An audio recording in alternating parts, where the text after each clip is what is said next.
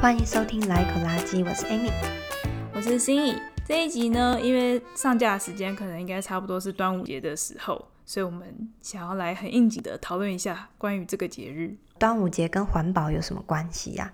不晓得大家有没有想过，就是有什么样的节日是环保的吗？还是其实所有的节日都不太环保呢？因为好像对过节的这种第一个印象都是要，嗯，有额外的铺张或装饰，或者是送礼之类的感觉，都会是嗯比较浪费的印象。正常一般生活的话就这样过了，但是因为有节日，我们可能要特别去买礼物，或是要去吃个大餐，或是可能有放假要出去玩，都会多做一些额外的嗯资源的消耗。但是呢，端午节的话，大家一般想到端午节会做什么呢？我首先是一定会吃粽子嘛。对，我想到第一个就是粽子。然后如果是粽子的话，粽子本身其实是还挺有环保概念的一个食品嘛，因为它是它包装是用粽叶，是叶子直接包装，那叶子就是一个天然可分解的东西。基本上粽子就比较不会有包装上的问题，不过通常还是有人去买粽子会就是放在塑胶袋里，或除非你去买粽子的地方是比方说超市或便利商店，那就一定可能还是会有塑胶包装。但如果可能，哎、欸，我不知道哎，传统市场会卖粽子吗？应该会吧？应该有吧？对啊，那这种买粽子应该就比较有机会可以裸买。但是我们要记得，粽叶如果要堆肥的话，它是不适合拿去喂猪的，就不能丢在熟厨余，所以要记得丢在生厨余的回收桶，拿去做堆肥。好，反正总而言之，粽、嗯、子如果嗯不是有塑胶包装那种的话，粽子本身它是一个蛮环保、有环保概念的包装的食品。然后，如果你是更想要发挥到环保的话，其实也可以改吃素粽子啊。你有吃过素粽吗？好像有，我好像有吃过素粽，然后嗯、呃，会说好像是我印象不深，但是我记得吃的话就是。其实口味也是差不多，因为粽子的味道应该可能就是来自什么五香粉啊，然后跟那个酱油这样子味道，所以其实素粽也蛮好吃的。我就开始想要算一下，那如果我们不吃肉粽，改吃素粽，就只是把那块猪肉拿掉，然后可能换成豆腐这样子的话，那真的是可以减少多少碳排？然后很很有趣的是，因为有一个网友，就是他在中国吧，说有一个人他去买了一个大肉粽，结果他掏来掏去发现，嗯怎么找不到肉？然后发现肉很小块，所以他就回去跟店家抗议说，哎，你这肉怎么那么小？还说大肉粽？然后他还称了一下那颗肉的重量，大概三十几克。店家说，我真的是放了一百克的肉进去啊，但是猪肉煮熟了会缩水，所以这样子是对的。然后这个网友他就觉得怎么可能，所以他就开始做了实验了。然后他就是包了好几种不同的肉粽，然后有放五克的生肉、五十克的、一百克的、一百五的跟两百的生肉。然后最后去煮熟之后，他去看，就是包完之后来看，就发现他觉得最满意的是放一百克肉的肉粽是最好的，就肉很大，吃的很满足。但如果放了一百五十克的生肉的话，那个肉粽已经不像肉粽，就是感觉就是那个肉超大块，对。然后多 两百克的话，根本就是粽叶包肉的概念，就没有什么饭，对。对啊。所以所以呢，其实一百克的肉粽是算很很大的，吃的很爽的那种。超大！我我这次就是今年端午节，我打算想要包肉粽，然后我找的食谱是只切三十克而已。就是生肉就是三十克，不是煮熟后变三十克。是哦，嗯，对啊，所以而且我我自己切起来，我觉得三十克其实蛮大一块的，所以我觉得一百克真的是非常非常大一块。这个人很有实验精神，所以呢，他就把这些肉都拿去煮嘛。那呃，煮熟之后呢，他就是一一个每一个肉粽去看，就发现它的平均缩水率大概是百分之四十二，所以就是一百克肉粽会变成四十二。哦、oh，OK，所以差不多，所以其实几乎是缩水了一半以上这样子，所以他就发现，哎、欸，其实那个店家算是蛮诚实的，没有错，他真的放了一百克的生肉啊，对，对。然后我又特别去查了一下，哎、欸，粽子一般都是用五花肉，那五花肉的话，一百克的五花肉大概只有十四点五克的蛋白质，就大部分是油脂嘛，嗯，嗯对。然后，所以意思就是说，如果我这颗粽子我要包一个一百克的五花肉的话，那我这一颗粽子里面肉的蛋白质大概就只有十四点五克。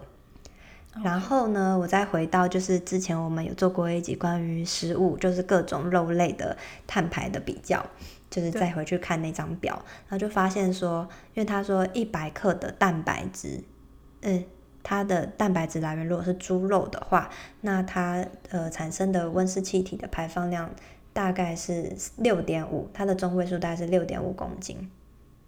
我再重讲一次，就是说一百克的猪肉蛋白，它会产生六点五公斤的温室气体，可以这么说。哦，可是这样的算法，它就不算肥肉了。对啊，所以我要再去换算一下，换算之后就会发现，一颗粽子的肉，它的碳排大概是零点九四公斤，因为一颗粽子它不会一百克里面全部都是蛋白质嘛，它只有十四点五克。所以换算一下，就是一颗粽子的猪肉，一百克的猪五花，它的碳排是零点九四公斤。OK，但这个你只只含粽子里面的猪肉部分，就是没有对，只有那颗肉，其他饭呐、粽子，还有那个那个栗子，还有那个蛋黄，我都没有算，就只看这个肉而已。好，OK，那。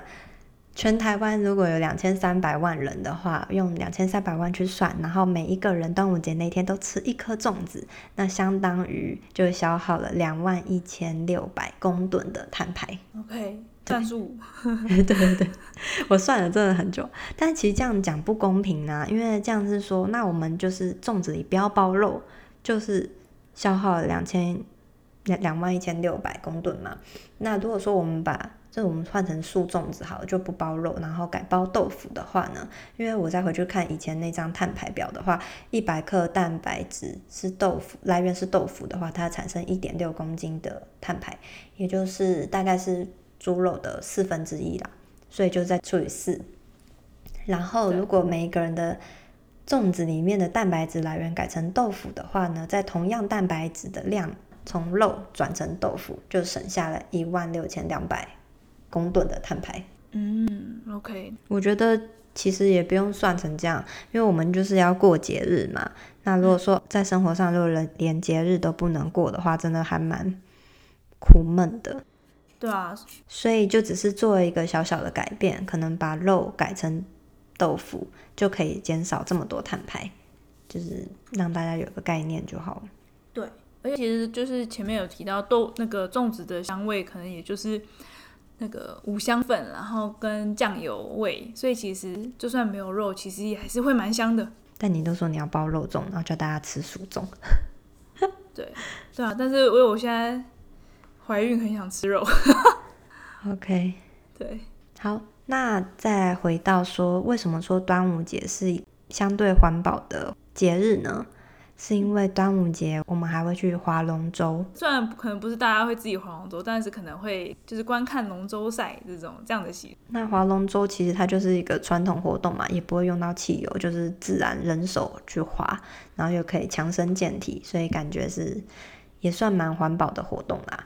对，它它就是个运动嘛，嗯，运动赛事。对啊，只是就是，当然我们这样讲也好像不太公平啊。就是大家会去看龙舟，可能会开车去啊，然后看龙舟的时候可能会吃很多零食啊，那些零食的包装啊，或是制造那些零食啊，反正也是相对的，也会有多一些消耗周边产出。嗯，对。但就只以就是划龙舟这个习俗本身的话，这本身是好像蛮强身健体，然后又零碳排的一个习俗。嗯。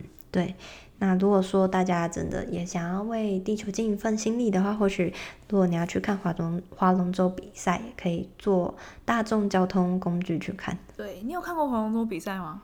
没有哎、欸。今年你有打算可能可以去，就是 downtown 那边有划龙舟活动可以看。哦，对，我好像从小都没有看过那个。我我也是，我也是啊。讲到这个很好笑，我跟 Ricardo 说，就是我跟我老公说那个。就我们温哥华这边其实也有在庆祝那个端午节嘛，然后它是英文是翻成龙舟节，就是 Dragon Boat Festival 这样子。然后跟 Ricardo 讲的时候，他说那跟 Dragon Boat 有什么关系？就跟七龙珠有什么关系？我说没有关系。他以为 他原本以为是一个就是漫画相关的 festival，我说不是，跟七龙珠没有关系。然后我要试图跟他解释。就是端午节习俗那些，就是呃吃粽子，然后跟那个划龙舟那些。但是我有点忘记，就是这个传说故事是从什么开始，我就记得跟屈原有关。然后我就。但也忘记去年是干什么，反正我就说，就是一个有志男生还是职场失意的人跳河自杀的故事。然后他就一样还是满脸问号，这跟划龙舟跟粽子有什么关联？因为他跳河自杀，然后大家不想要让鱼吃他，所以就丢粽子到海里喂饱鱼，鱼就不会吃他。对，我后来查的时候想起来，但我还没有，就是到时候我再翻译跟他解释。但我不知道 为什么要划龙舟，就是应该是捞尸体吧，就是想要找他在哪里这样。为什么要用龙舟呢？对，不晓得，还是有也有同时有驱邪的那个意涵。哦，就是再回到刚刚我们说的，呃，只要有过节，我们一定会有多余的消耗。但是我觉得人生还是需要有这些东西啦，也也没有想要逼大家说都不要庆祝，都不要做，只是就是大家可以。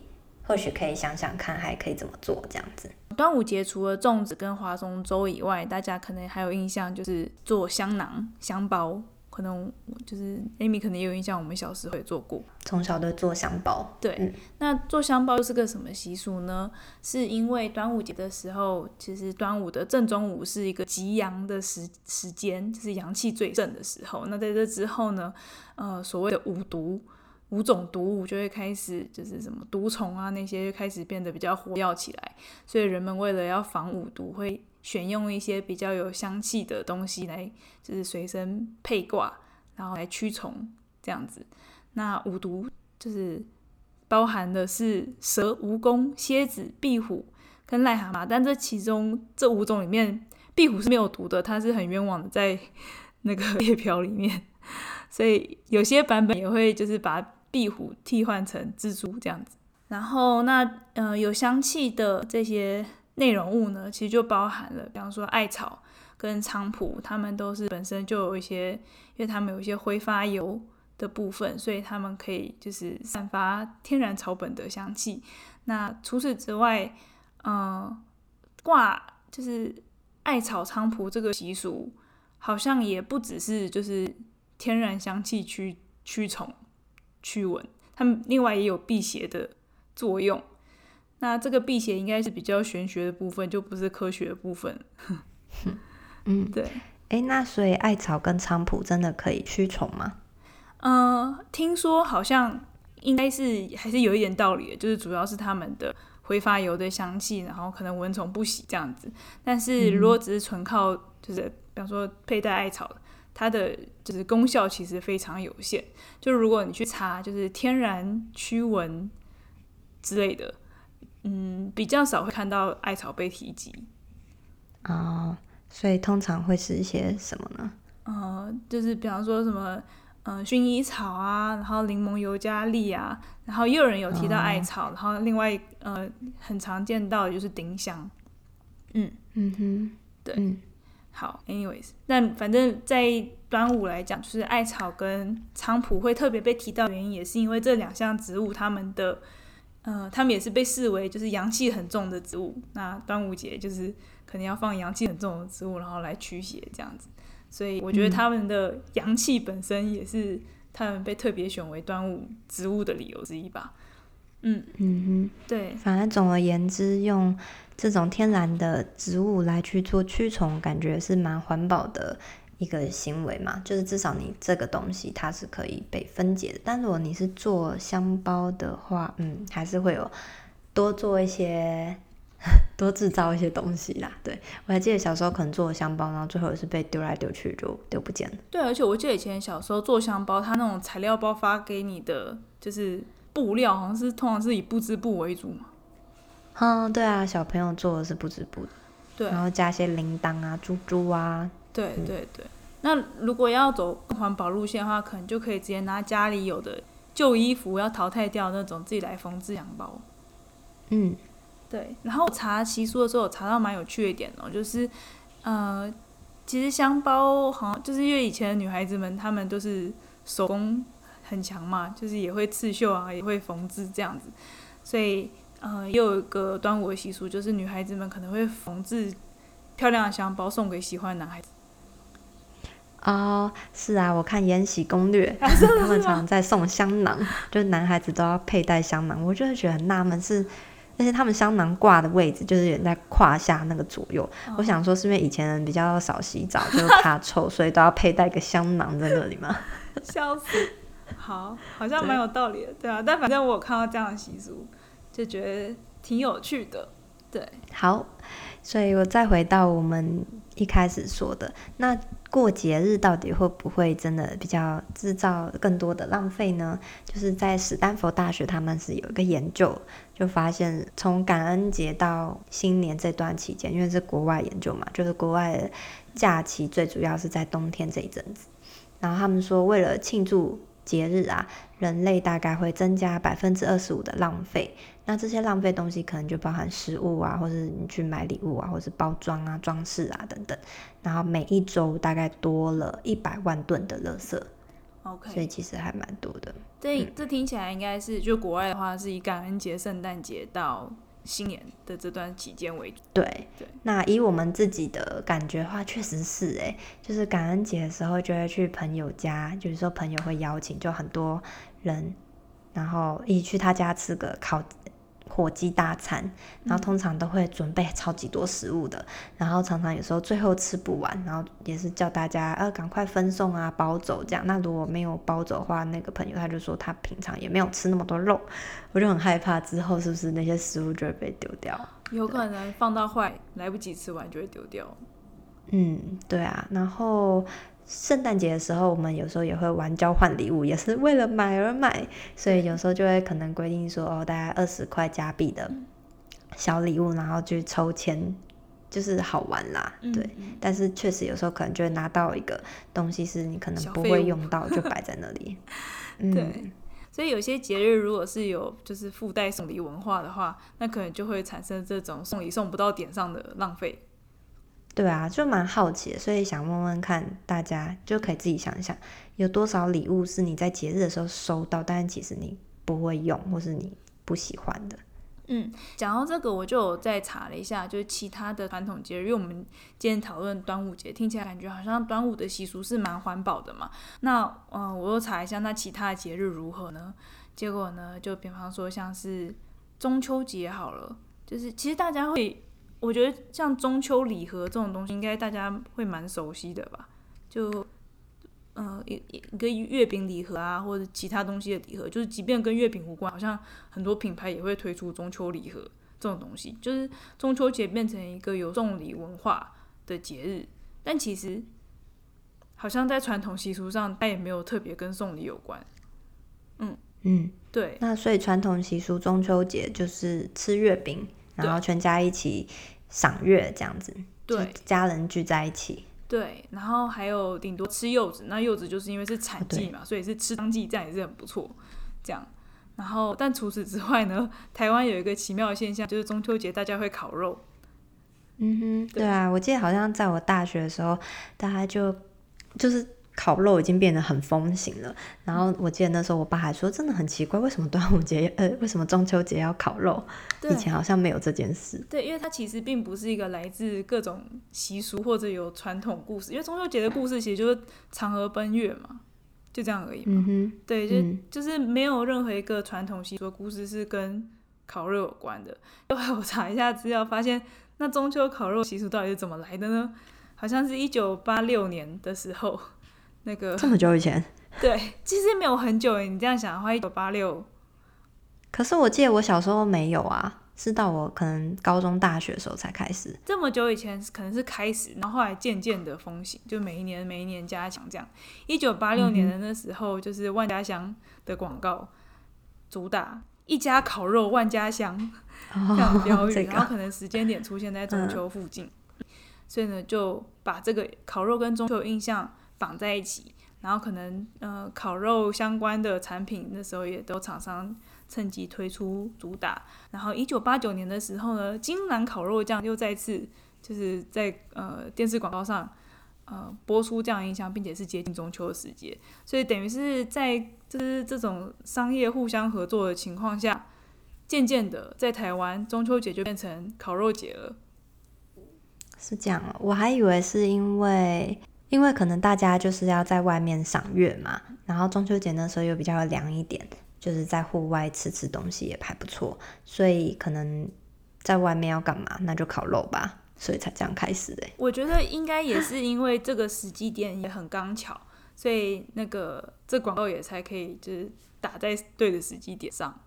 然后大家才开始，嗯、不然原本搞不好大家没有烤肉的话，可能就是赏月吃月饼吧。嗯，但我真的还蛮喜欢中秋节烤肉，跟家人一起聚在一起，对，吃吃点心，感觉很开心。对，因为中秋节有团圆的意味嘛，所以变成烤肉变成是一个大家聚在一起，然后吃吃喝喝聊天，所以也是刚好符合团圆的这个精神。嗯，但其实烤肉本身并不在传统习俗里面。嗯 对啊，可是我觉得啊，习俗这种东西就是跟就是文化嘛，跟着人时代会改变的。那既然现在我们的文化就是变中秋节烤肉，那我们就就是也可以顺应就是我们人类的变化去改变啊。只是可能在烤肉的时候可以减少一些肉类，然后增加一些菜的比例啊，或者说自备容器啊，就不要制造那么多垃圾了。对，反正。嗯，对，反正中秋节烤肉这件事情就变得反而是后来衍生出来的呃新的文化习俗，然后而且是跟商业文化非常有密切相关的。那还有其他的习俗也是类似这样吗？就是可能跟原来的已经差很多了。有，其实我不知道中秋原本有没有送礼的习俗，但反正后来就开始有中秋礼盒嘛。然后我，我觉得可能每个节日都会多多少少有送礼习俗吧。对，但是比方说像端午礼盒这种东西，我以前是没有听过的。但现在一查之后才发现，其实端午节也有些品牌会出礼盒，哎，就是有节日就可以送啊。对啊，像像我以前在医院工作，我们都会说三节礼金啊，三节礼品啊，就是这种大节日都会公司也会送东西啊。我印象中，我我可以理解是送钱，就是包红包这种事情。但是礼盒，我以前对端午礼盒是没有概念。嗯，对。但反正好，既然有就是三节要送礼的这种状况出现，也就出现了礼盒。对，好，但可能比较多是企业间或者是给员工这样子啊，就应该没有朋友间互送礼盒这种事情吧？对，好像比较像是呃商业什么业务送个礼物这样子。对，给自己的商业伙伴的这种、嗯、表达一下感感谢之意这种。除此之外呢，我觉得七夕也蛮有趣的，就是七夕。呃，大家第一个印象可能都是就是东方的情人节这样的印象，对吧？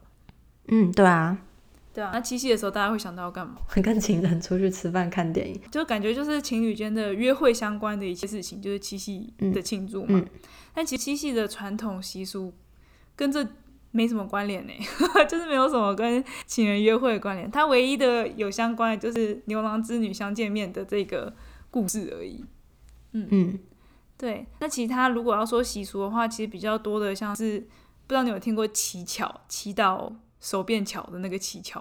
我知道，我听延我看《延禧攻略》的时候，他们有讲 乞巧，但是其实我不知道那是在干嘛。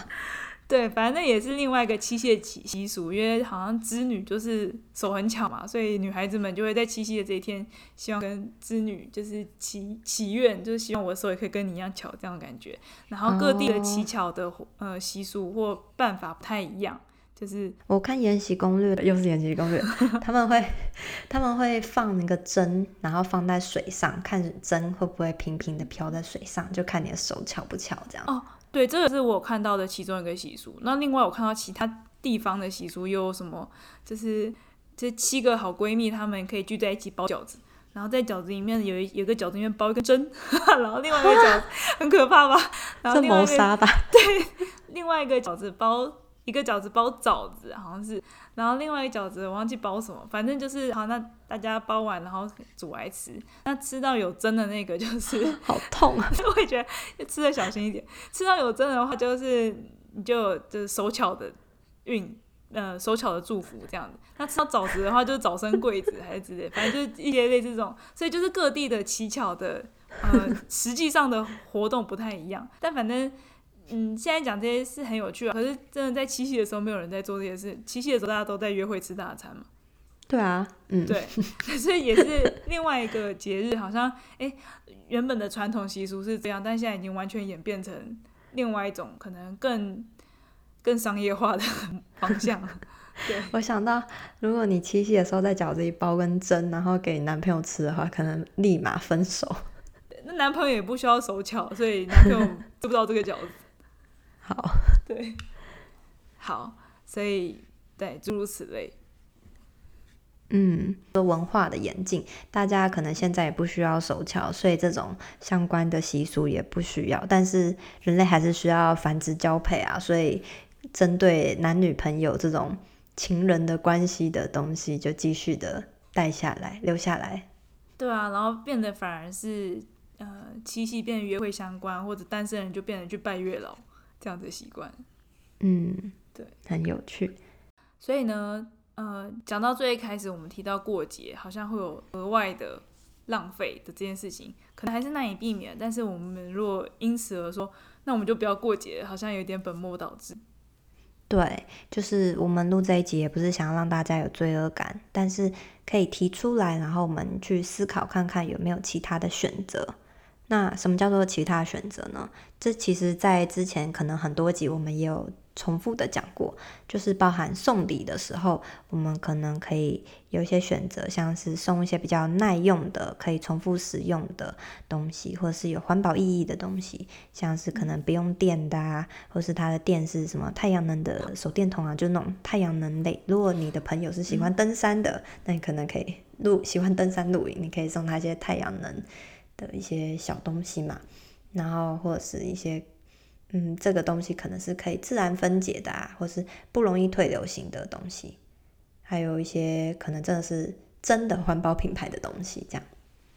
然后或者是说，也可以送一些自制的一些手工的蛋糕、饼干啊，或者是手做的一些充满心意的小礼物。那手做的东西，甚至还可以做一些天然的树枝啊、叶子啊、花等等去做的一些小东西。其实我觉得，如果要送礼，送一些手做的东西，也是很有心意的。那之前我们如果是过年的话，我们之前有录过一集低碳过年，里面有嗯，就跟大家分享很多，不管是送礼啊，或者是装饰，或者是像是放鞭炮这种，我们都有讨论到底有没有什么更环保的方法。嗯，那如果说你的节日是想要，就是可能会出去旅行的话。大众运输当然是最好的，然后再来是汽车，那再来是飞机。然后如果要拜访亲友的话，可以一次多安排几天，就一次完成，就不要分开拜访。嗯，然后装饰品的话，就是选天然的，可以重复使用的，或是二手去买的。那食物的话，当然就是不要浪费，吃多少做多少。然后如果是考虑到动物碳排问题的话，好像其实越小型的动物，当然碳排的也会越少啦。好，所以今天我们就是跟大家讲，端午节是比较偏向于环保的节日。那主要就是因为，嗯，就其实环保不外乎就是，嗯，比较少送礼啊，然后你的包装是比较天然材质，然后你的活动也是比较自然健康的，不会有太多人工的制造嘛，或是消费买卖的东西吧。嗯，对，而且端午节相较于其他可能台湾人会过的节日比起来，它还是保留比较多传统习俗。然后这个习俗刚好偏偏也是呃符合有环保意义的习俗。嗯，毕竟现在要找到能够比较环保的节日，真的蛮困难的。